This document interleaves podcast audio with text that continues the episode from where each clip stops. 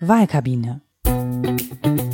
Der Podcast der Bundeszentrale für politische Bildung zur Bundestagswahl 2017. Moderiert von Martin Fuchs. Zu Gast Soziologin Jasmin Siri und Jan-Hinrik Schmidt, Experte für digitale Medien und politische Kommunikation. Unser Thema heute Social Media, Social Bots und Fake News. Wie digitale Medien den Wahlkampf beeinflussen. Moin Moin, Servus und herzlich willkommen zu einer neuen Folge der Wahlkabine, dem Podcast der Bundeszentrale für politische Bildung zur Bundestagswahl 2017. Mein Name ist Martin Fuchs und heute dreht sich in der Folge alles um Social Media, Fake News und Social Bots. Also ein volles Programm und ich freue mich sehr, dass wir heute beim Hans-Breden-Institut die Wahlkabine aufstellen durften bei Jan-Henrik Schmidt. Vielen Dank, dass wir hier sein können. Sehr gerne. Und ähm, da das so ein riesen Themengebiet auch ist, haben wir uns natürlich kräftige Unterstützung geholt aus München äh, bzw. aus Bielefeld.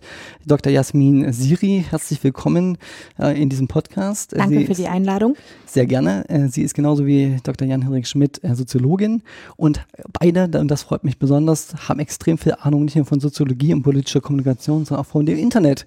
Äh, und darum geht's ja heute auch. Ähm, deshalb Schön, dass ihr beide da seid. Äh, kurze Erklärung, wir kennen uns schon ein paar Jahre, deshalb duzen wir uns an dieser Stelle. Ja, dann würde ich vorschlagen, bevor wir loslegen, vielleicht eine ganz kurze Vorstellungsrunde. Jasmin, ähm, Internetpolitik, was machst du eigentlich den ganzen Tag? Lesen, Schreiben und Reden, sage ich immer, ist meine Berufsbeschreibung. Also ich bin Soziologin, ich bin Wissenschaftlerin, ich arbeite an der Uni München. Eigentlich bin da jetzt beurlaubt, um in Bielefeld die Professur für politische Soziologie zu vertreten und ich beschäftige mich viel mit soziologischer Theorie, mit Medientheorien und aber eben in der empirischen Forschung ähm, auch viel mit der Frage, wie soziale Medien Politik verändern, wie sich das Verhältnis von Bürgern und Regierungen verändert durch soziale Medien, Medienevolution. Das ist so, was mich interessiert ein volles äh, Programm. Ähm, und wir können heute schlussendlich auch feststellen, es gibt Bielefeld. Es gibt Bielefeld. Okay. Ich kriege ein Gehalt. Okay. Okay, äh, lieber Jan, kurz ein paar Worte zu dir. Mhm. Ja, ich bin wissenschaftlicher Referent für digitale, interaktive Medien und politische Kommunikation. Das ist hier am Hans-Bredow-Institut die Stelle, die sich eben mit dem Internet, äh, jetzt auch speziell mit den sozialen Medien beschäftigt. Das ist mein Schwerpunkt auch jetzt schon seit, weiß nicht, zehn Jahren und mehr. Ähm, die letzten Jahre habe ich äh, einige Forschungen gemacht zum Thema, wie soziale Medien Meinungsbildung und Informationsverhalten beeinflussen. Also ein Thema, was auch jetzt im Bundestagswahlkampf natürlich von Interesse ist. Wir werden da vielleicht drauf zu sprechen kommen. Mhm. Okay, dann steigen wir am besten gleich mal in die Vollen ein. Ähm, ich höre in den letzten Wochen sehr, sehr oft, sowohl von Journalisten, aber auch von Politikern, die Frage, wie wichtig sind denn eigentlich Social Media für den Wahlkampf und für den Ausgang dieser Wahl? Jasmin, kann man das so pauschal beantworten? Ich würde sagen, man kann es nicht seriös beantworten. Ähm, aus den Forschungen zu den letzten Wahlen in den USA und in Europa wissen wir, dass die Wirkung von sozialen Medien lange unterschätzt wurde. Mir scheint, äh, seit Trump wird es etwas überschätzt, denn ich würde den Wahlsieg von Donald Trump auch nicht alleine auf seine soziale Medienpräsenz zurückführen wollen, sondern vielmehr auf so langweilige organisationssoziologische Fakten wie die Krise beider großen Parteien, wie das mangelnde, sozusagen die mangelnde Alternativität der beiden Positionen und vieles mehr. Ähm, was man aber schon durchaus sieht, ist, dass die Parteien viel aktiver werden ähm, also beispielsweise, wir haben uns ja beide schon bei der letzten Bundestagswahl mit dem Thema beschäftigt und da war das ja alles noch so ein bisschen Gestöpsele und ähm, rumüben. Und man sieht jetzt schon deutlich, dass ähm, in den ähm, Parteioffices ähm, viel mehr Professionalisierung stattfindet, viel mehr darüber sich Gedanken gemacht wird. Wir haben jetzt das YouTube-Format gesehen, ähm, bei dem YouTuber*innen ähm, die Kanzlerin und ähm, Martin Schulz interviewt haben. Also da findet schon was statt, aber eine klare Wirkungsweise ähm, kann man, glaube ich, seriös nicht behaupten. Zumindest kenne ich jetzt keine Studie, die das für sich nachweist. Ich kenne nur Studien, die sagen, naja, seid mal vorsichtig mit den klaren Wirkungszusammenhängen. Ja, okay. Ähm, es gibt eine These, die ich immer wieder höre und die, die ich auch selbst ähm, ganz spannend eigentlich finde, dass es eigentlich gar keinen wirklichen Online-Social-Media-Wahlkampf mehr gibt, sondern dass es im Grunde genommen ein Wahlkampf ist, äh, der dann halt in verschiedenen Kanälen ausgespielt wird. Siehst du das ähnlich an oder siehst du da schon auch noch so zwei Welten, in denen eigentlich Wahlkampf gerade stattfindet? Naja, zwei Welten würde ich vielleicht nicht sagen. Also das, diese Beobachtung, die du anführst, ähm, ist ja insofern richtig, dass ähm, es inzwischen im Jahr 2017 nicht mehr wirklich sinnvoll ist, das Internet als separate Sphäre, so als Virtual Reality oder Cyberspace zu betrachten. Das ist, wenn es jemals gestimmt hat, stimmt es inzwischen nicht mehr, sondern die sozialen Medien, ob das nun Facebook oder YouTube oder Twitter oder, oder auch Snapchat und so weiter sind halt untrennbar mit, in Anführungsstrichen, dem echten Leben verbunden, weil wir ja als sozusagen als echte Menschen wiederum äh, diese, diese Medien benutzen, um uns in unserem Alltag zu orientieren oder um, um uns mit unseren Freunden oder Kolleginnen und Kollegen auszutauschen. Was ähm, was man nicht über Bord werfen sollte, trotz allem, ist aber, dass man einen Blick dafür hat, dass die sozialen Medien, und da kann man dann sicher auch nochmal differenzieren, jeweils ihre eigene Kommunikationslogik ins Spiel bringen. Also natürlich ist ein Facebook-Beitrag oder ein Eintrag eines von Martin Schulz, sagen wir mal, auf Facebook oder ein, eine YouTube-Botschaft der Kanzlerin etwas anderes als ein Flyer oder als ein Gespräch an der Haustür. Ja, aber es ist eben nicht mehr so, dass man sagen kann, die, der eine oder die andere sind nun im Internet oder in den sozialen Medien komplett anders als, als außerhalb. Nee, es ist halt, das ist das Spannende dann auch das Wissenschaftliche, da auseinander zu dröseln, ähm, wo nun vielleicht bestimmte Aspekte dieser Medienlogik, wie man es nennen könnte, liegen und an welchen Stellen dann vielleicht auch in den Wahlkampfstrategien der Kampagnen und der sozusagen der, der Parteien und der Spitzenkandidaten selber dann welches Format welchen Stellenwert bekommt. Mhm. Du hast gerade schon ein paar Formate angesprochen. Wie wichtig ist denn Social Media für die Informationssuche ähm, der Wähler auch? Weil das ist das Entscheidende im Wahlkämpfen, dass natürlich Parteien, Kandidaten versuchen, möglichst ihre Informationen an die Wähler zu kriegen. Mhm. Wie wichtig ist das heute? Also äh, jetzt wirklich konkret für die äh, für das Informationsverhalten zur Bundestagswahl kann ich es nicht beantworten. Da bin ich gar nicht sicher, ob es da schon verlässlich repräsentative Zahlen gibt. Ähm, wird, werden wir wahrscheinlich im, im Nachgang dann äh, zu sehen bekommen. Ähm, wir können aber durch eine Studie, die wir hier im Hause auch betreuen, was generell zum Stellenwert der sozialen Medien als Nachrichtenquelle sagen. Ich beziehe mich da auf den ähm, Reuters Institute Digital News Survey, langer Titel. Das ist eine international vergleichende Umfrage, wo wir, also Kollegen von mir, ich selber bin nicht beteiligt, aber Kollegen von mir den deutschen Teil beantworten oder betreuen. Und die hat erbracht, jetzt gerade äh, auch in diesem Jahr wieder in der jüngsten Welle, dass soziale Medien in Deutschland ähm, zwar eine bei, zu vielen, bei vielen Menschen inzwischen zum Informationsrepertoire gehören, also eine Nachrichtenquelle unter vielen sind, aber nur für einen sehr geringen Anteil, wir reden jetzt von unter 10 Prozent der Internetnutzer, als die Hauptnachrichtenquelle und für einen noch kleineren Teil die einzige Quelle sind. Da als einzige Quelle, glaube ich, sind es, lass mich nicht lügen, irgendwie unter 2 Prozent. Kann immer noch sagen, das ist ja vielleicht doch, doch schon wieder einiges. Also 2 Prozent der Internetnutzer sagen, sie informieren sich nur über soziale Medien. Ja, je nachdem, wie man es betrachten will, ist es viel. Aber diese Vorstellung, ähm, soziale Medien sind nun die Hauptinformationsquelle aller Leute, die im Internet sind, das ist eben auch völlig übertrieben. Das trifft die Realität nicht. Mhm. Das fand ich sehr spannende Befunde, als sie rauskamen. Denn es gab ja auch immer die Ansage, wir haben 50 Millionen Social Media Nutzer, also auf allen Plattformen zusammengerechnet in Deutschland.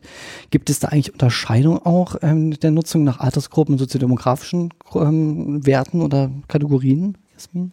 Also da gibt es große Unterschiede. Wir machen gerade mit ähm, der BAP, der Bundeszentrale für politische Bildung und der Ebert Stiftung eine Mediennutzungsstudie von Studierenden, Masterstudierende aus allen Bundesländern ähm, und allen Studiengängen, nicht allen Studiengängen, aber sozusagen verteilt, 60 lange Interviews und gucken uns an, wie deren Mediennutzung ist. Und was man da sieht, ist erstmal, dass es nicht die Mediennutzung mehr gibt, sondern dass es große Unterschiede gibt, wie sich Leute im Mediennutzungsverhalten zusammenstellen. Was wir aber sehen können, also wir haben, wir sind jetzt gerade bei der Auswertung, es ist noch nicht ganz fertig, aber also ein paar Eindrücke kann ich schon sagen, nämlich erstens, dass die sich viel weniger ähm, für das Fernsehen interessieren. Also das Fernsehen spielt in diesen Interviews überhaupt keine Rolle mehr. Das ist sowas für alte Leute. Also wenn, dann werden ähm, zum Beispiel sowas wie Netflix oder ähm, ähnliche äh, Dinge genutzt, um, um Filme, Serien und so weiter zu schauen. Und was mir auch aufgefallen ist und was mich, also ich bin Jahrgang 1980, dann gewundert hat, war, dass sie auch zu Zeitungen einen anderen Bezug hatten. Die gucken nämlich thematisch. Die interessieren sich zum Beispiel für Architektur und lesen gewisse Architekturblogs und Architekturzeitschriften oder sie interessieren sich für Städteplanung und lesen dann alles, was, was sie dazu finden können. Und das fand ich interessant, weil ich komme sozusagen noch so ein bisschen aus der Zeit, wo die Zeitung, die man gelesen hat, so ein politisches Bekenntnis war. Also der eine hat die FAZ gelesen, das hat was bedeutet, der andere die Taz hat was bedeutet und die dritte die Süddeutsche, das hat auch was bedeutet. Und mir scheint, ähm, aufgrund unserer Studie jetzt, dass sich das doch auflöst, sondern dass die äh, viel mehr dann sagen, sie interessieren sich für Migration und dann wird quer durch alle möglichen ähm, Kanäle gelesen und ähm, dabei auch wenig auf die Autorschaft geachtet. Also die haben zum Beispiel nicht mehr unbedingt Lieblingsjournalisten ähm, ähm, oder Journalistinnen, mhm. wo sie sagen, ähm, wenn Herr Prantl oder whoever was schreibt, dann lese ich das und dann glaube ich das. Und das ist natürlich auch so ein bisschen so ein Einfallstor für die sogenannten Fake News, kann man sagen, weil sozusagen, wenn Autorschaft nichts bedeutet oder es mir nichts bedeutet, woher ein Artikel kommt, dann ist natürlich es auch recht einfach, ähm, ähm, sagen wir mal, von der Wirtschaft gefärbte oder von gewissen politischen Positionen gefärbte Meinung einzubringen. Wobei ich da gleich den Disclaimer dazu mache, ist es ja auch im, in den alten Medien nicht alles Gold, was glänzt. Denken wir mal an das doch etwas vielleicht unselige TV-Duell ähm, zwischen äh, Angela Merkel und Martin Schulz. Also es gibt diese Konkurrenz zu den etablierten Medien. Und es gibt da neue Möglichkeiten auch für Manipulationen und zugleich sehen wir ja aber, dass in den alten Medien ähm, das durchaus auch alles mal stattgefunden hat. Also wir müssen gar nicht in den Kalten Krieg zurückgehen, um das zu sehen. Kurzer Cliffhanger, Fake News kommen wir nachher noch mhm. zu. Ähm, Jan, du hattest noch. Genau, ich hatte, äh, bei einem Punkt wollte ich einhaken, den Jasmin gerade geschildert hat der nämlich auch nochmal verdeutlichen kann, warum die Parteien inzwischen fast schon gezwungen sind, auch soziale Medien zu bespielen. Das ist nämlich, du hast es nicht so genannt, aber das ist die, die, die Entbündelung und Neubündelung von Inhalten. Also für, ähm, für eine wachsende Anzahl von Menschen bedeutet Mediennutzung oder auch sich informieren heute nicht mehr zu bestimmten Zeiten bestimmte Pakete von Informationen so als Bündel zu bekommen. So nach dem Motto, es ist 20 Uhr, mach mal die Tagesschau an. Keiner sagt ja, es ist 20 Uhr, mach mal Twitter an oder so, sondern wir haben in den sozialen Medien die äh, lernen wir, dass uns Informationen in so einem ständig aktualisierten Strom von Neuigkeiten, von einzelnen Postings und so weiter erreichen. Und ähm, dass wir selber aber ähm, äh, sehr stark bestimmen, was in diesen Strom eingespeist wird, indem wir zum Beispiel auf Twitter bestimmten Accounts folgen oder indem wir auf Facebook uns mit unseren Freunden sozusagen in Kontakt setzen, aber auch Pages abonnieren. Zum Beispiel dann auch sagen, ich möchte jetzt der, der Seite dieses Bundestagskandidaten oder dieser Kandidierenden irgendwie folgen. Damit baue ich mir eher in den sozialen Medien mein eigenes personalisiertes Informationsrepertoire zusammen. Könnte auch sagen, ich kuratiere mir selber meine Informationsquellen. Und das ist etwas, was es jetzt aus Sicht einer Kampagne, einer Wahlkampagne natürlich schwierig macht, weil es nicht mehr reicht zu sagen, schalte ich nur meine Anzeige nun in der SZ oder in der FAZ oder in der Taz, je nachdem, wo ich vermute, dass meine Zielgruppen sind, sondern wenn die Bündelungskraft dieser, dieser klassischen Massenmedien eben sukzessive sinkt, ohne dass sie schon ganz verschwunden wäre, dann muss man versuchen, anderweitig in diese neuen kuratierten Informationsströme reinzukommen. Sprich, selber aktiv soziale Medienarbeit machen. Mhm. Das heißt, es gibt also auch einen ganzen Wechsel quasi der Informations- quasi auch äh, Logik, dass man sagt, nicht mehr quasi, ich hole mir aktiv Informationen, sondern ich erwarte auch, dass Informationen der Parteienkandidaten zu mir kommen. Wenn sie wichtig sind, kommen sie ja zu mir. Es gibt einen Algorithmus, der das alles für mich organisiert, die kuratierten Streams. Ähm, ist das schon so, dass ähm, die Bevölkerung quasi so ein bisschen eine Veränderung auch des Informationsverhalten sichtbar ist? Ja, das ist jetzt, da müsste man, also man könnte das, glaube ich, jetzt auf Grundlage dieser, dieser Reuters-Daten ähm, auch äh, noch tiefer ähm, beurteilen. Da bin ich, stoße ich an meine Grenzen, weil ich eben in der Studie nicht so tief drinstecke. Da müssten wir jetzt den Kollegen Höhlich bitten, der irgendwie zwei Türen weiterarbeitet. Äh, beim nächsten Podcast. Beim nächsten Podcast. Nee, aber was man, ähm, also zum Beispiel, also ein Befund, den ich, ähm, der mir auch hängen geblieben ist, ist, dass ähm, äh, in der, also in dieser Umfrage die Befragten dann immer gebeten wurden, so verschiedene Formen der, der Informationskuratierung zu beurteilen. Und dann ist ähm, also wird gefragt, ähm, möchten Sie, dass äh, Journalistinnen oder journalistische Redaktionen für Sie Inhalte bündeln? Dann kann man sagen, stimme voll zu oder nicht zu. Wird aber auch gefragt, finden Sie es äh, oder können, finden Sie es gut, dass es algorithmische Bündelung von Informationen gibt. Und das Interessante ist, das ist kein Entweder-Oder. Dass also sagen, die einen, die lieber Journalisten haben wollen, sind völlig anders als die, die lieber algorithmische Selektionen haben wollen, sondern ähm, es ist mehr so ein sowohl als auch. Also es gibt bestimmte Bevölkerungsgruppen, die sagen, ich möchte Informationen gebündelt haben, und zwar sowohl journalistisch als auch algorithmisch. Und es gibt welche, die dem aus welchen Gründen auch immer eher misstrauen, die, die wahrscheinlich sagen würden, na, ich will gar nicht, dass jemand für mich filtert, ich will das alles komplett selber machen. Mhm. Kannst würde, ich würde da ja. gerne einen, einen Gedanken noch anfügen, ja. weil ähm, es geht da auch jetzt so im weiteren Sinne bei dem, was wir besprechen, um Demokratie. Und was ich da eben für so wichtig halte, ist, dass ich den Algorithmus als Nutzerin kenne und verstehen kann. Also dass ich die Chance habe zu sehen, wie selektiert ein Medium ähm, meine meine Nachrichten, die ich bekomme. Und da ist eben, also wir haben ja schon darüber gesprochen, also fand ich ganz wichtigen Hinweis von dir, Jan, also alle sozialen Medien ordnen ja die Kommunikation unterschiedlich. YouTube funktioniert anders als Twitter, funktioniert anders als Facebook etc. pp. Nun sind das ja Unternehmen, die auch ein ökonomisches Interesse haben und auch haben dürfen. Also Zeitungen haben das auch, Fernsehsender auch.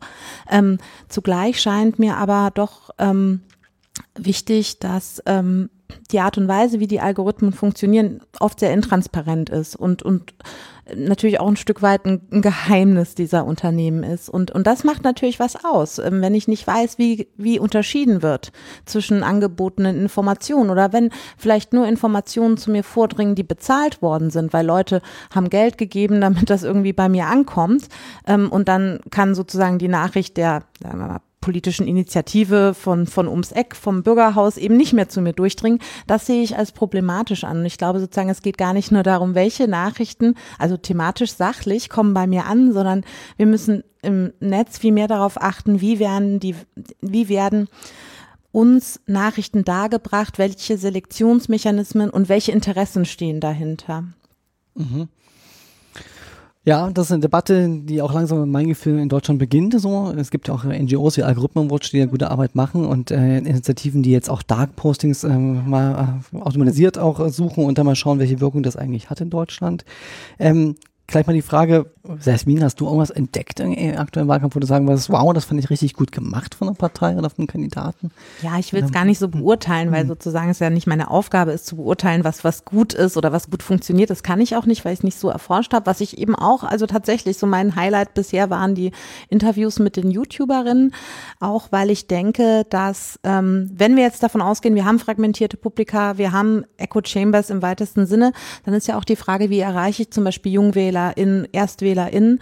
Und ich glaube tatsächlich, dass ähm, die Zusammenarbeit mit diesen erfolgreichen YouTubern, YouTuberinnen da eine gute Möglichkeit ist, eben sowas auch deutlich zu machen. Es ist wichtig, dass ihr wählen geht. Es ist Teil unserer Demokratie, dass wir dieses ähm, Recht wahrnehmen.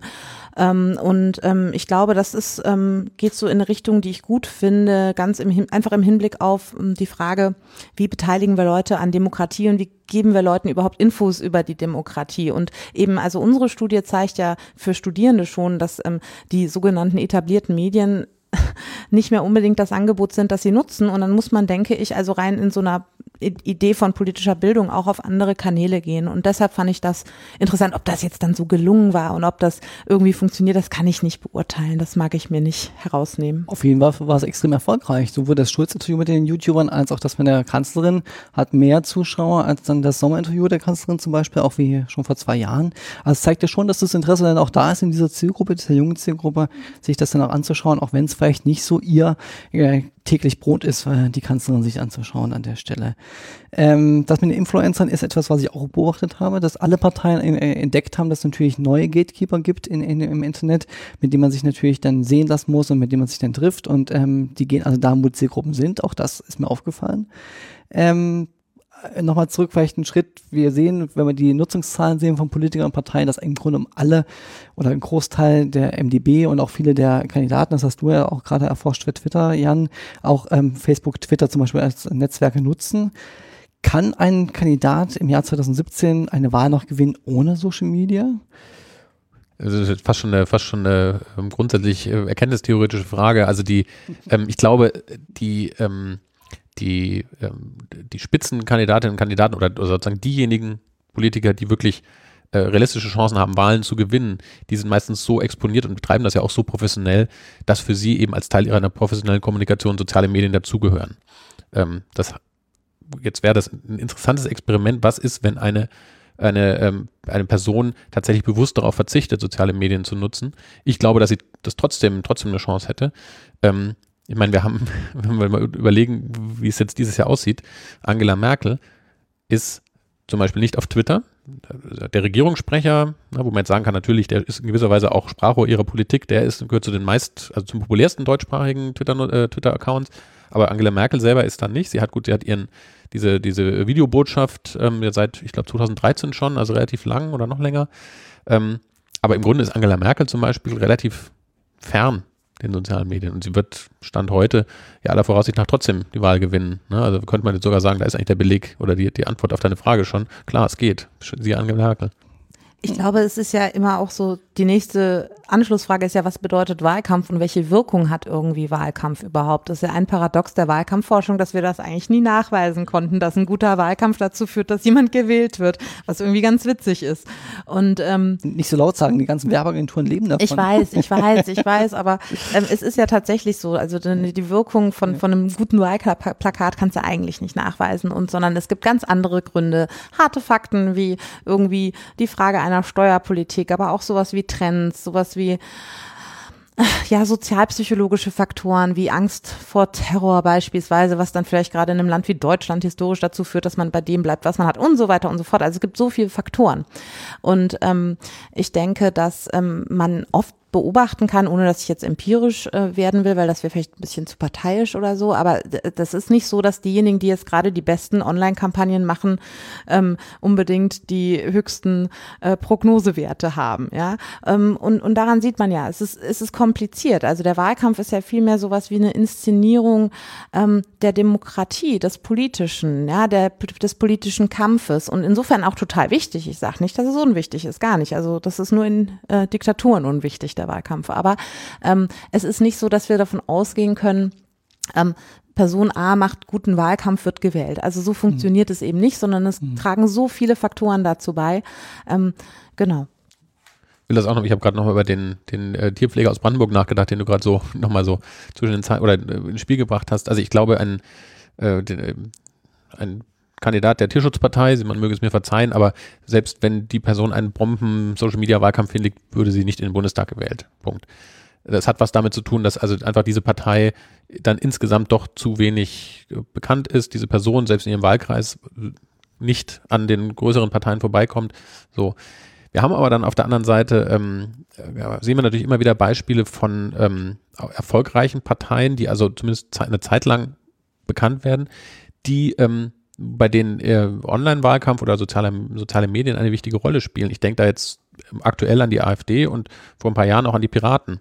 Piraten sind inzwischen wieder verschwunden, aber diese Zwischenzeit, oder nicht verschwunden, aber traurig, genau, nee, nicht wird. verschwunden, das ist auch falsch, nee, aber sind haben, erreichen nicht mehr die, die Werte und Ergebnisse ja. äh, wie noch vor ein paar Jahren. Mhm. Aber ähm, dieses zwischenzeitliche, dieses zwischenzeitliche Hoch und die auch die Erfolge bei Wahlen lagen ähm, nicht ausschließlich, aber eben auch daran, dass äh, die Piraten es verstanden haben, zumindest bestimmte Zielgruppen gut über digitale Kanäle anzusprechen, nämlich in dem Fall ihre Klientel der, der sozusagen der, der, der Netzaffinen, die vielleicht eine politische Alternative gesucht haben. Bei der AfD ist es auch so, dass die, die Erfolge der AfD sicherlich nicht ursächlich mit den sozialen Medien zusammenhängen, aber auch die AfD ähm, sozusagen benutzt die sozialen Medien für ihre Zwecke natürlich sehr gut? Also man soll überhaupt nicht heißen, dass ich das gut heiße, was die AfD, wofür sie politisch steht, aber ähm, sie nutzt sie, weil sie weiß, sie kann ihre Klientel zumindest zum Teil eben auch mit Hilfe der sozialen Medien, zum Beispiel mit Facebook-Gruppen etc., gut mobilisieren, gut erreichen und sie kann über die sozialen Medien immer wieder Themen setzen und, und sozusagen Popularität, auch Meinungs Meinungsklima mhm. beeinflussen, ähm, was in ihrem Sinne dann ist. Mhm. Das war auch das, wo ich gerade dran denken musste, als Jasmin du erzählt hast, dass natürlich Ängste und so ein Angstklima vielleicht natürlich auch entscheidend sind für so eine Wahlentscheidung. Das macht die AfD ja eigentlich perfekt. Also ich glaube, was man bei der AfD sehr deutlich sieht, ist, ähm, dass, sagen wir mal, machtunterlegene Gruppen oft diejenigen sind, die neue Medien zu nutzen versuchen. Ähm, sozialhistorisch können wir das sehen. Die Arbeiterbewegung hat äh, mit Flugblättern gearbeitet, beispielsweise, was damals sozusagen so was Neues war. Ähm, natürlich nicht ganz so revolutionär wie dieses Internet, aber durchaus damals ähm, eine wichtige Sache. Also ich glaube, ein Teil, also ein, ein Teil des Grundes dafür, dass die AfD das nutzt, ähm, liegt tatsächlich daran, dass sie in vielen etablierten Medien ja tatsächlich nur schwer reinkommen oder sozusagen dann auch stark konfrontiert werden eben. Es ist ja viel einfacher, zu meiner ähm, Blase zu sprechen, also beispielsweise beispielsweise bei mir dann viele Soziologinnen oder Soziologen und so ein paar Technikmenschen, die dann ähm, sozusagen mir wahrscheinlich weniger Kontra geben werden. Ähm, und ich habe auch nicht so eine hohe Hürde. Also das ist so ein bisschen, ich referiere gerade so ein bisschen auf diese Utopie des freien Internet. Also ähm, und davon profitieren halt nicht nur irgendwie sozusagen zum Beispiel Linke, das haben Linke lange gedacht, sondern davon können alle profitieren, die sich engagieren in diesen Medien.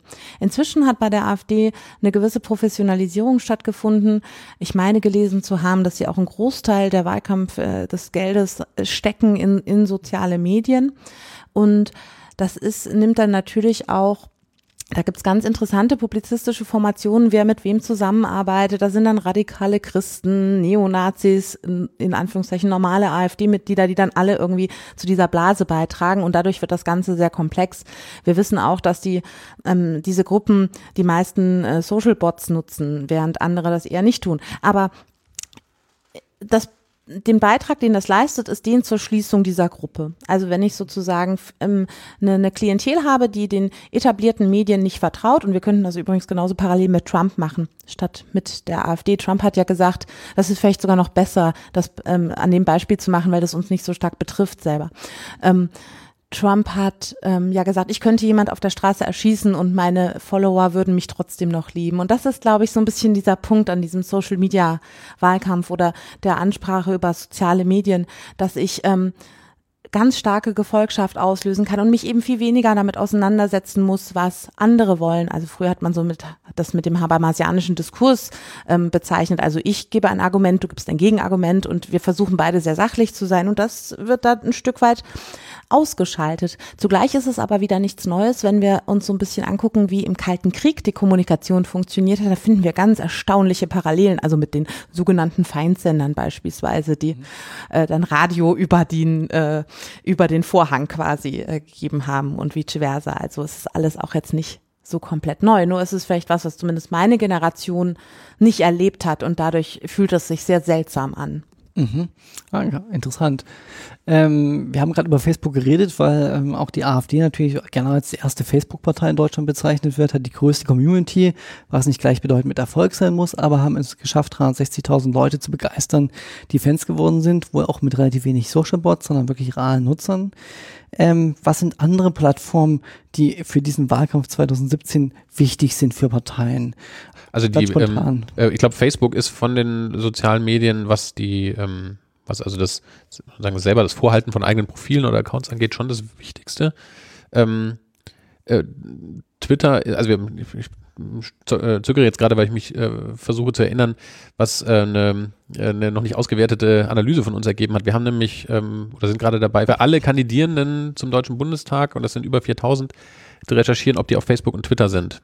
Und ähm, jetzt bitte nicht festnageln, äh, weil es noch nicht ganz komplett ausgewertet ist, aber ich meine, dass wir bei Facebook ähm, so um die 60 bis 70 Prozent haben. Also 60 bis 70 Prozent der Kandidierenden haben ein Facebook-Profil, entweder eine Seite oder, ein, oder eine, also eine Page oder ein Profil.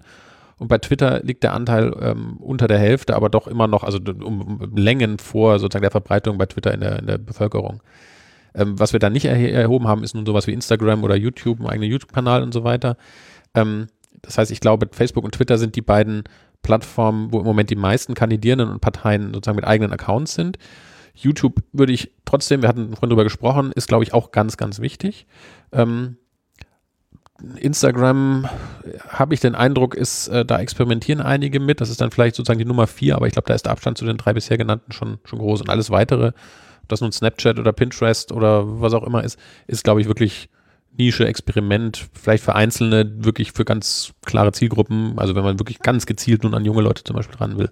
Also ich glaube, es ist auch äh, so, Facebook ist einfach nur schon lange da. Man hat sich damit beschäftigt. Obama hat es schon genutzt. Da gab es einen großen Mythos, der das Ganze dann umspannt hatte nach dem ersten Wahlsieg.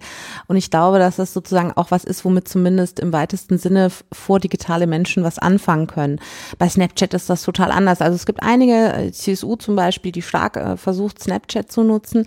Ähm, und ähm, wir wissen ja aus den Mediennutzungsstudien, also die ZDF-Online-Studie zum Beispiel, dass ähm, sozusagen die Jüngeren ja auf Facebook gar nicht mehr vertreten sind, ne? sondern mhm. da sitzen halt, also sogar mein Papa ist auf Facebook, ja. Oh mein Gott. Also und inzwischen. Und daran sieht man so ein bisschen, dass, dass das Medium ja auch so die Jugend äh, Stück weit verloren hat. Und, und das ist schon, glaube ich, schon das Instagram in der Art und Weise, ich habe das aber selber nicht erforscht, deshalb auch mhm. so kleiner Disclaimer, aber mir scheint, dass Instagram mhm. da auch eine Rolle spielt, auch wenn das die Politik in eine ganz seltsame Form bringt. Das sind immer diese Bilder oder bei Snapchat diese kurzen Videos.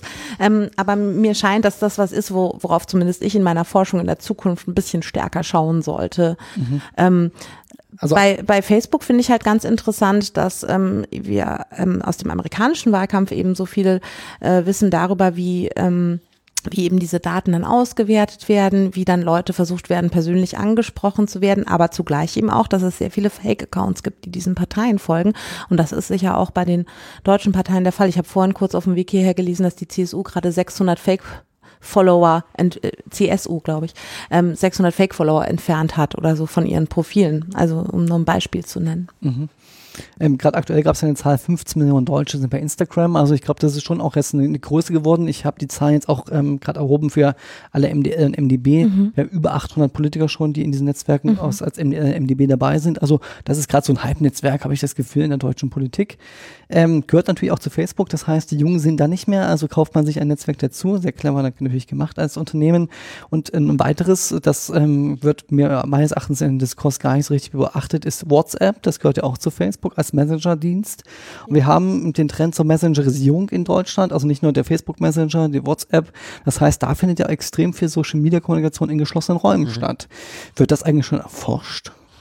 Äh, ja, das, die, die Tücke da ist, dass ähm, du hast gesagt, geschlossene Räume. Also für, äh, die, das, die Kommunikation über WhatsApp ist ähm, für die Wissenschaft ähnlich schwer zugänglich, wie es eben ganz lange Telefonate oder, oder die persönliche Kommunikation am Stammtisch war. Man, oder man muss es vielleicht nochmal anders sagen, also der, der große äh, Vorteil von Facebook, Twitter, YouTube etc. auch für die wissenschaftliche Erforschung von Online-Wahlkämpfen ist ja, man hat auch als Wissenschaftlerin oder Wissenschaftler erstmal Zugang. Man kann da vielleicht sogar automatisierte Datenanalysen machen, indem man die, die Schnittstellen anzapft und so weiter. Das heißt, wir hatten oder haben jetzt seit ein paar Jahren ähm, als Wissenschaftler die eigentlich eine schöne Situation, dass wir ähm, nicht nur beobachten können, zum Beispiel, welche Spots schalten die Parteien und wie äußern sich die Spitzenkandidaten, sondern wir können eben auch Anschlusskommunikation und Folgehandlungen der Bürgerinnen und Bürger sehen, dass die irgendwas liken, retweeten, sich zu Wort melden etc. Weil Facebook, Twitter etc. eben öffentliche Räume sind in der Hinsicht. Genau, und das hat eben forschungsethische Implikationen. Also, also gerade wir als Soziologen, Soziologinnen sind dazu angehalten, eben nicht heimlich in so einen Raum zu gehen, ohne das den Leuten zu sagen. Beispielsweise aufgrund unseres Berufskodex. Ähm, zugleich kann man aber natürlich dann mit anderen, mit qualitativen Methoden, also es war so ein bisschen jetzt die Zeit der quantitativen Methoden, Big Data, wir haben irgendwie gesehen, wer folgt wem, Netzwerkanalysen und sowas wie die Kommunikation auf WhatsApp. Da muss ich dann eben vielleicht beispielsweise mit Interviews vorgehen, indem ich Leute befrage. Das sind andere Zugänge, aber es ist nicht unerforscht austauschbar. Was ich glaube, was eine Rolle spielt, ähm, ich, ich weiß aus mehreren Gesprächen mit politisch Tätigen, also mit, mit Politikerinnen und Politikern, dass die WhatsApp ja auch massiv nutzen für ihre eigene Organisation, für den Wahlkampf und so weiter. Inzwischen sind einige drauf gekommen, dass es vielleicht keine so gute Idee ist und haben sich sichere, also Trema und andere sichere Messenger besorgt. Ähm, aber ich glaube, das ist so, das ist so das, das Schöne und auch irgendwie das Gefährliche an dieser Umbruchssituation, dieser Medienrevolution, dass ähm, wir diese neuen Medien haben, die auch genutzt werden. Und ich glaube schon, dass sich ein Wahlkampf dadurch verändert, wenn parallel die Leute das über WhatsApp-Gruppen organisieren und nicht über keine Ahnung, das Treffen am Montagmorgen, wo man irgendwie den Wahlkampf bespricht, äh, weil es eine Dauerkommunikation ist, ja, es, es entsteht eine andere Gruppendynamik. Ähm, aber zugleich verändert es nicht das, was ein Wahlkampf ist, ja, also sozusagen ähm, ähm, originär also das wissen wir ja nicht. Wir wissen ja gar nicht, was die 42 Millionen deutschen Nutzer bei WhatsApp so tun und welche Sachen da viral gehen. Ich zum Beispiel sehe bei meinem Blog mal wieder Klicks aus Telegram, Signal, Streamer äh, auf meinem Blog und weiß gar nicht, welche Inhalte jetzt dort viral gehen gerade irgendwie. Das ist für mich schon auch äh, nicht ganz unspannend zu wissen, wo denn eigentlich die Leute informieren über meine Inhalte. Ja, das ist, wie gesagt, das ist jetzt. Äh, du, du wirst zurückgeworfen in eine Zeit, äh, die vor den sozialen Medien, also eine Situation, die da war normal. Wir wussten auch nicht, ähm, worüber sich die Leute dann eigentlich beim Abendbrot unterhalten haben, ob sie nun wirklich sich über das TV-Duell unterhalten haben oder über den Artikel aus, der, aus, der, aus, der, aus dem Hamburger Abendblatt oder über was ganz anderes.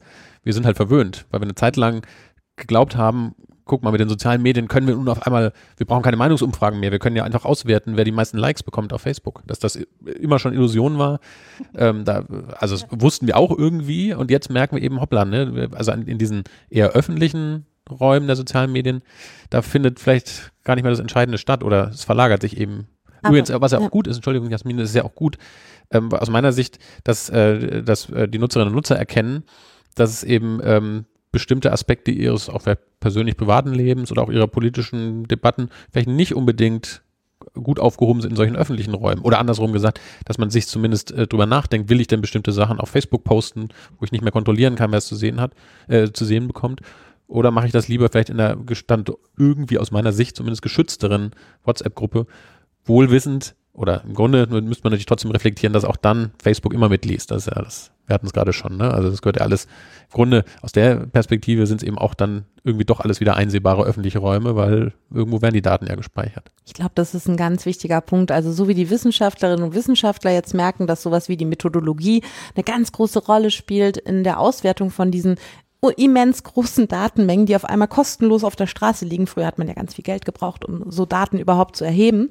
Ähm, genauso merken Bürgerinnen und Bürger jetzt, dass der Schutz der Privatheit eben auch nichts so Abstraktes, ist im Netz. Also die Frage, werden unsere Daten verkauft? Wer sammelt unsere Daten? Warum darf ein Unternehmen unsere Daten kaufen? Warum dürfen andere Länder in unsere intimste, sage ich jetzt mal, Kommunikation Einblick haben und so weiter? Also ich glaube, dass das eben dieser historische Umbruchprozess ist, in dem wir uns befinden und der sicher noch eine lange, lange Zeit anhalten wird.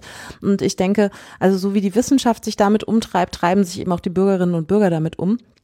Und ähm, Insofern ist auch die Frage immer gerade bei so Parteikampagnen oder politischen Kampagnen, was sollte man auch tun? Was ist technisch möglich und was ist politisch sinnvoll, wenn man auf sozusagen davon ausgeht, dass man ähm, eben keine Manipulation im, also Wahlkampf ist immer ein Stück weit Manipulation, man will die Leute dazu bringen, dass sie einen wählen, aber es gibt da halt auch sehr große Unterschiede, wie man da vorgeht, also sozusagen, wie stark targete ich eine einzelne Person und so weiter, was ist mit dem Datenschutz. Also ich glaube, dass da inzwischen so ein stärkeres Bewusstsein dafür da ist, als im Begleich, Vergleich zu vor vier Jahren. Mhm. Mhm. Manipulation ist ein gutes Stichwort. Du hattest vorhin auch schon das Thema Social Bots angesprochen.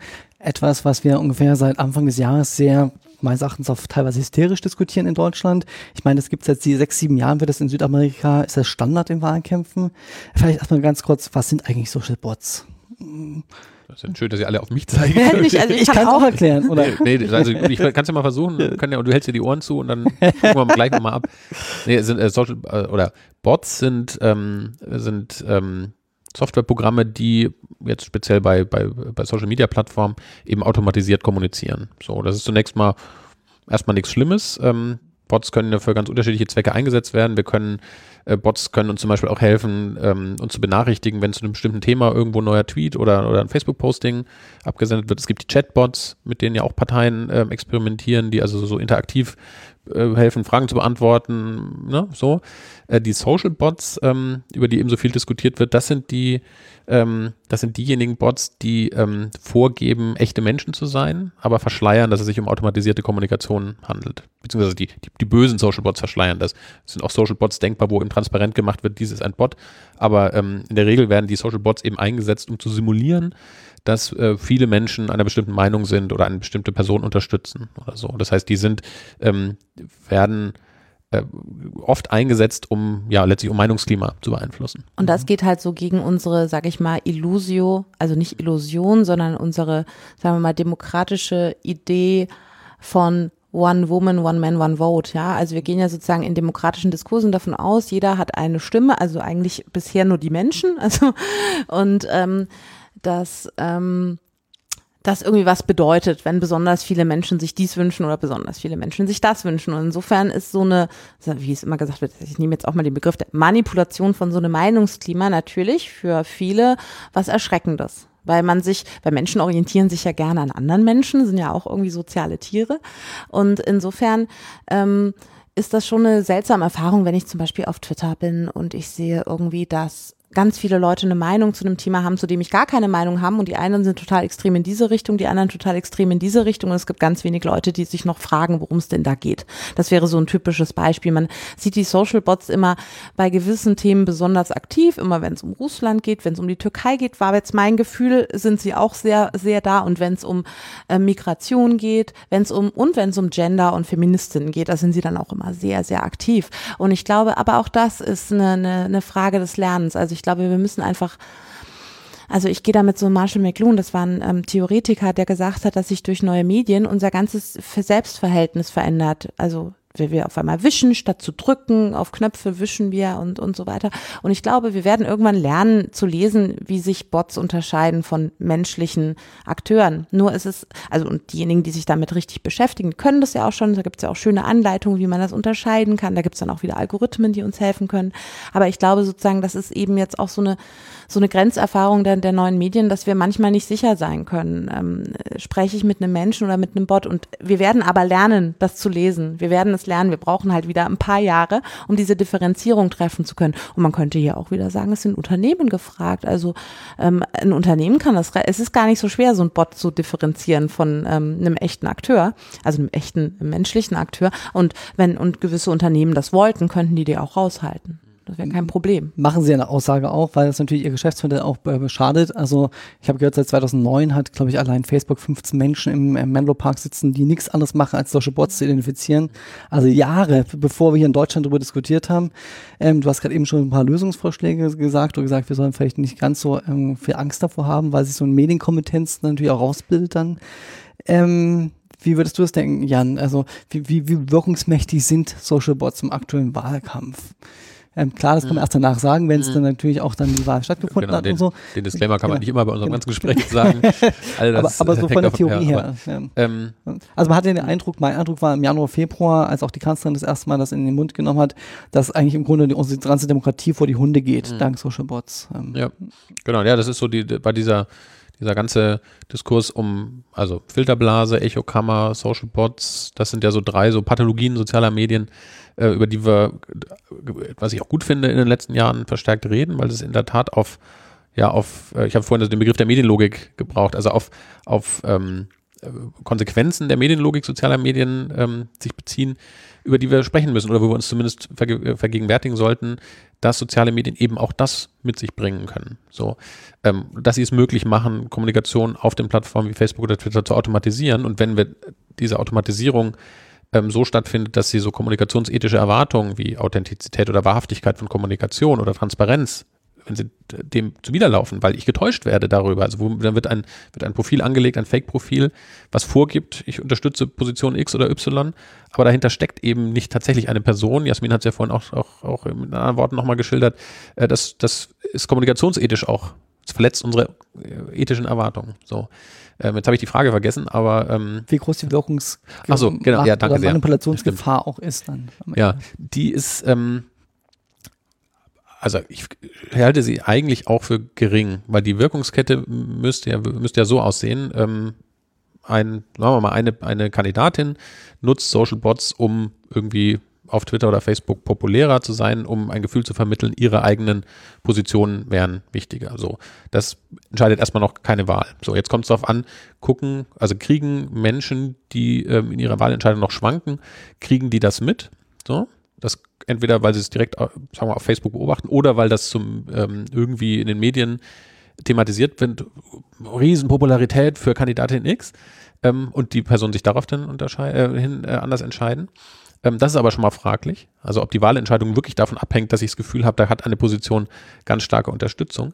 Ähm, was ist, also sprich, also diese, diese Vorstellung, ich kaufe mir ganz viele Bots, follow, gefakte Follower und dann gewinne dadurch die Wahl, das ist, so funktioniert es nicht eine Wirkung, die ich für, für gefährlicher und also nicht zu unterschätzen halte, ist aber, dass ähm, so Bots dazu beitragen können, dass ähm, eben bestimmte Positionen sozusagen mainstreamiger aussehen und dadurch normalisiert werden. Damit mhm. meine ich, also wenn irgendwie ähm, schon also über lange Zeit auf Facebook ganz viel, in ganz vielen äh, Diskussionsgruppen, auch teilweise botgesteuert, ähm, sagen wir mal, immer fremdenfeindliche Positionen gepostet werden, immer wieder neu und immer auf alles wieder und die Sachen verbreitet werden und sozusagen sich viral verbreiten auf der Plattform, dann kann das für die, also für die Nicht-Bots, für die menschlichen Nutzer, eben wenn die, wenn die dem ständig ausgesetzt werden, halt dazu beitragen, so ein, so ein unterschwelliges Gefühl zu entwickeln, hm, scheint ja doch irgendwie so mehrheitlich so zu sein, wie es da dargestellt wird.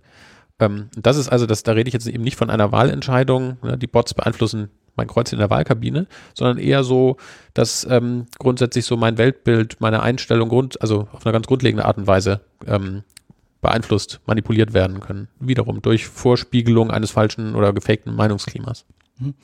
Mhm. mit Fake sagst mhm. du ja gerade auch ein richtiges Wort, weil es gibt einen sehr engen Zusammenhang zwischen dem Thema Fake News, was mhm. wir auch äh, ähnlich diskutieren, und dem Thema Social Boards, jedenfalls aus den Wahlkämpfen, die wir in Frankreich zum Beispiel beobachtet haben, aber auch in UK beim Brexit und in, in den Vereinigten Staaten gab es äh, natürlich sehr, sehr viele Fake News, die mit Social Boards verbreitet wurden, was genau dann eingetroffen ist, was du gerade gesagt hast, nämlich dass man Meinungsklima geschaffen hat und auch langfristig Meinungsklima verändert hat, vielleicht auch Begriffe in die Mitte gerückt hat und so weiter, die da nicht vorher waren ähm, was sind eigentlich Fake News? Auch da habe ich so ein bisschen den Eindruck, dass wir sehr, sehr viel durcheinander bringen im Diskurs. Ähm, kann ich dich damit überraschen, Jasmin, dass du eine Definition parat haben sollst? Äh, nee, also ich würde es ein bisschen von mir weisen. Die Aufgabe Fake News ist einfach kein wissenschaftlicher Begriff. Ja.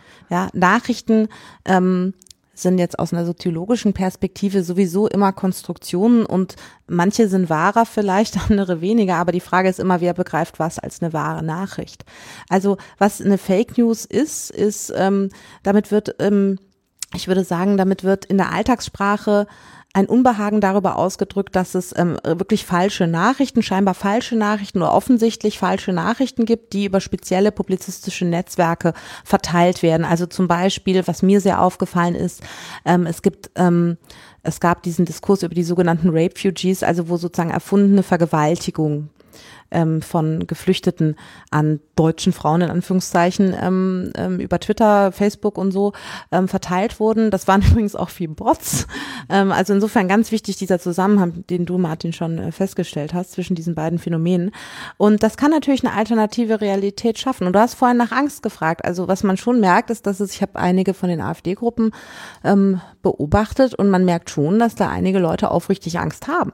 Ja, also das sind ja nicht alles sozusagen die coolen manipulativen Hetzer, strategisch, die dann gewisse Nachrichten teilen, sondern da finden sich dann auch echte Menschen, die also diese Sachen glauben und dadurch zu einer anderen Meinung kommen, als sie sie vielleicht sonst hätten, die also diese Meinung auch nicht beziehen aus ihrer konkreten Lebenswelt, sondern ähm, dass, dass, dass diese, diese Fake News werden zur Lebenswelt. Ja, die fangen dann an, Vorräte zu horten, die glauben an gewisse Verschwörungstheorien.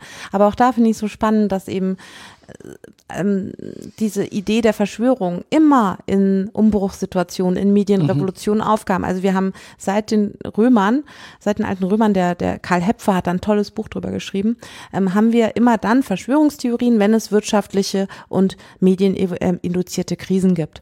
Und ich glaube, ähm, wenn man das so sieht, dann kann man auch sehen, dass ähm, kann man versuchen, da ein bisschen, ähm, ja, im weitesten Sinne cool mit umzugehen, auch wenn ich das selber jetzt persönlich gar nicht so cool wahrnehme.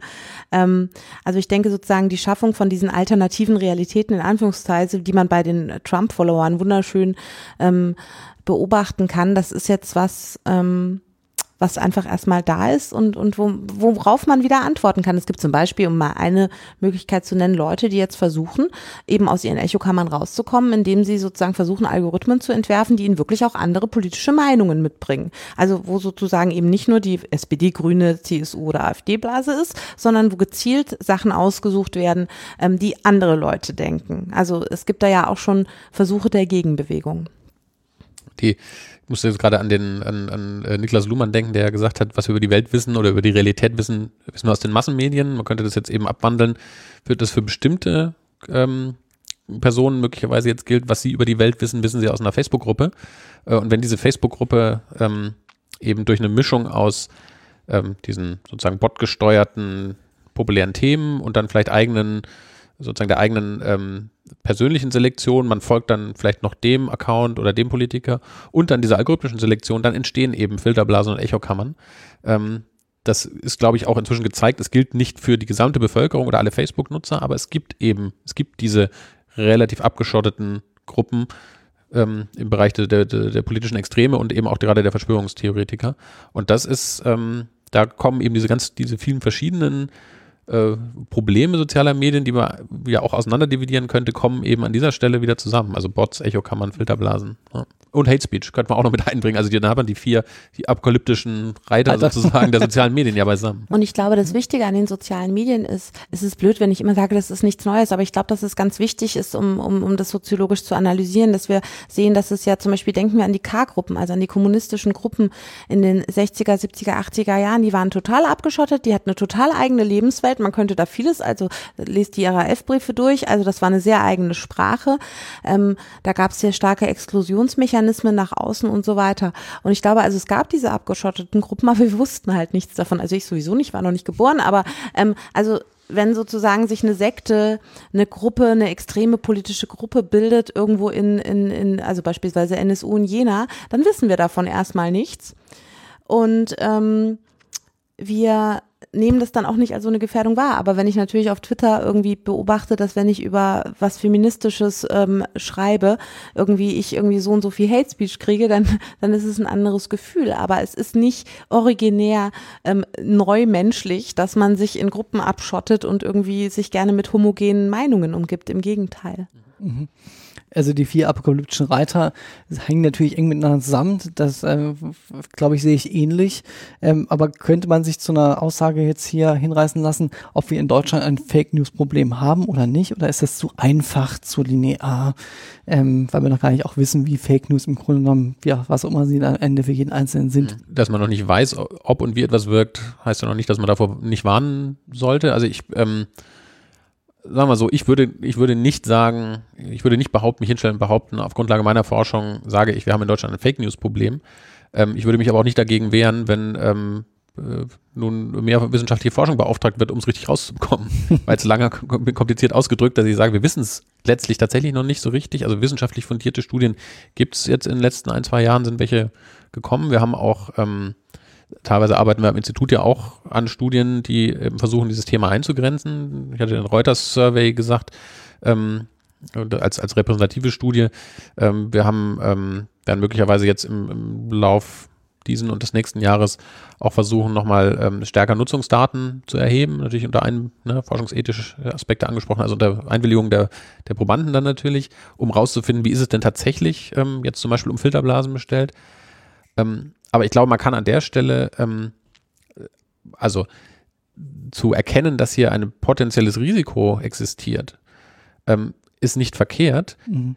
Man kann es, und das haben wir ja gerade auch versucht, ähm, man muss es kontextualisieren, man muss darauf hinweisen, das ist nur nichts komplett neu. Also von den Dingen, die wir besprochen haben, sind allenfalls die Social Bots etwas, was wirklich genuin mit den sozialen Medien zusammenhängt. Dass Menschen sich ähm, sozusagen selektiv Informationen wahrnehmen, Filterblase, dass sie sich, dass sie vor allem versuchen oder meistens tendieren, ihre eigene Meinung zu zu reproduzieren, Echokammer, und dass Menschen auch mal über die Stränge schlagen und andere beleidigen, Hate Speech, sind eben alles keine sozialen Medienphänomene per se, sie werden in den sozialen Medien eben sichtbar.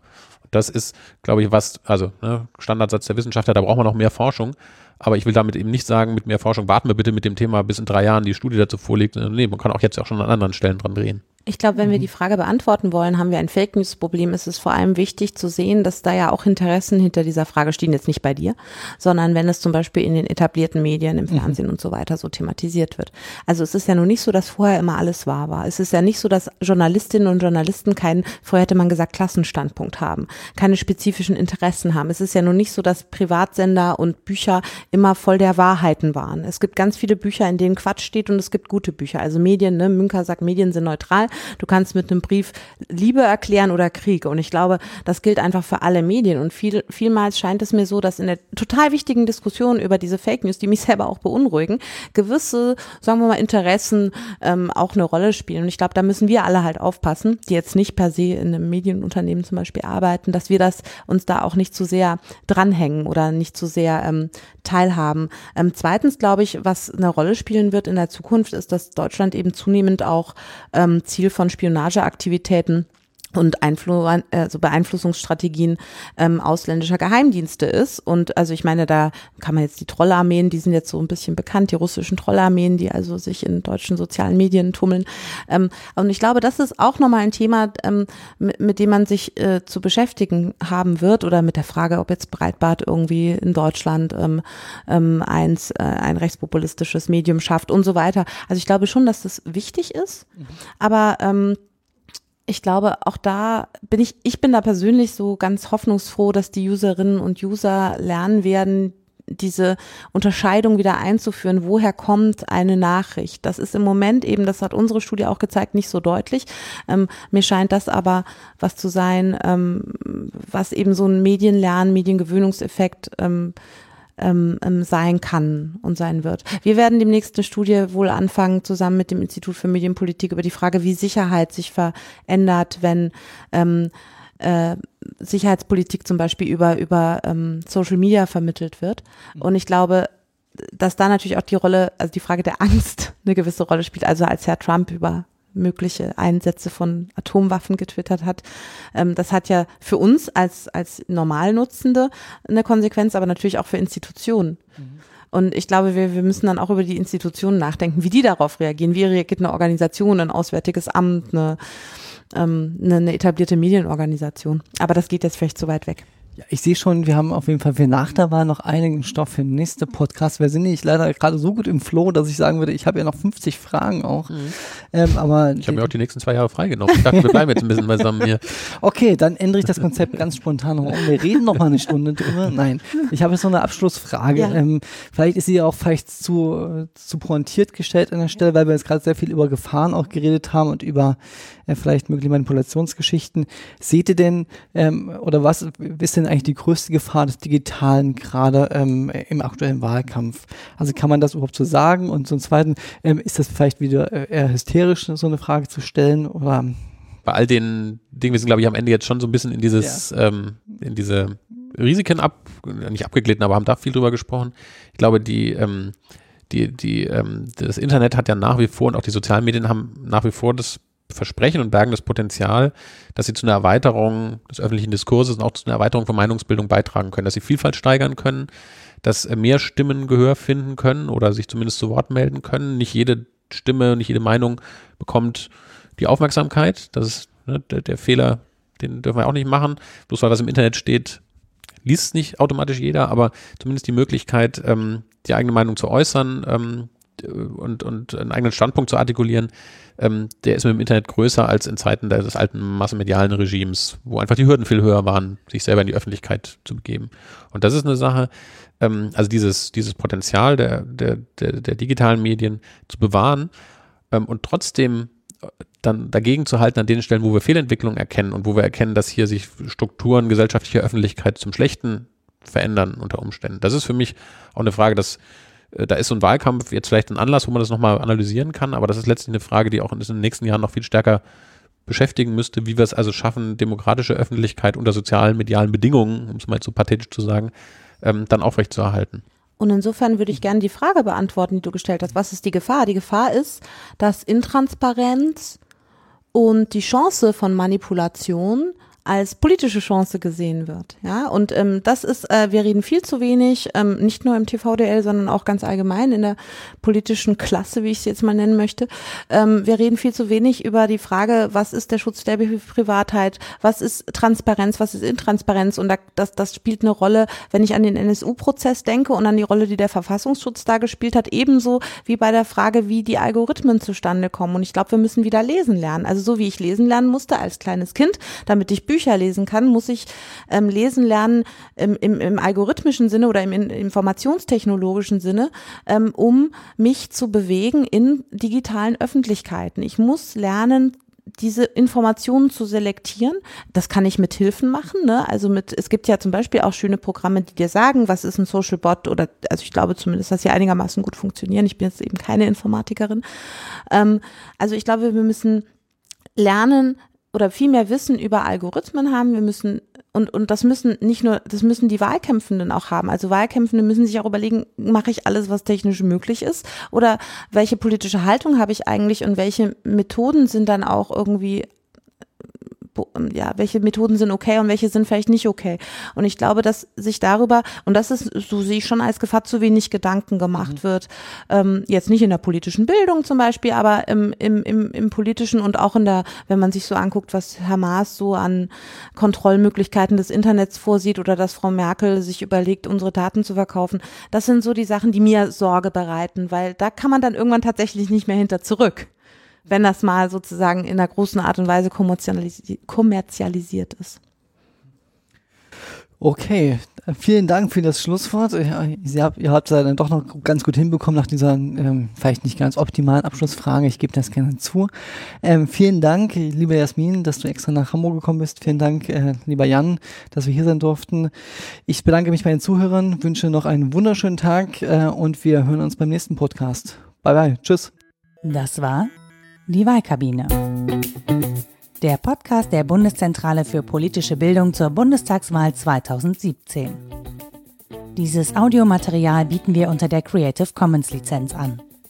Diese erlaubt Ihnen, das Material zu einem nicht kommerziellen Zweck unter Angabe des Urhebers und unverändert an andere weiterzugeben, öffentlich aufzuführen oder andernorts zu veröffentlichen. Die Urheber sollen wie folgt genannt werden. Martin Fuchs, Jasmin Siri und Jan-Hinrik Schmidt für bpb.de. Musik Anja Arnold.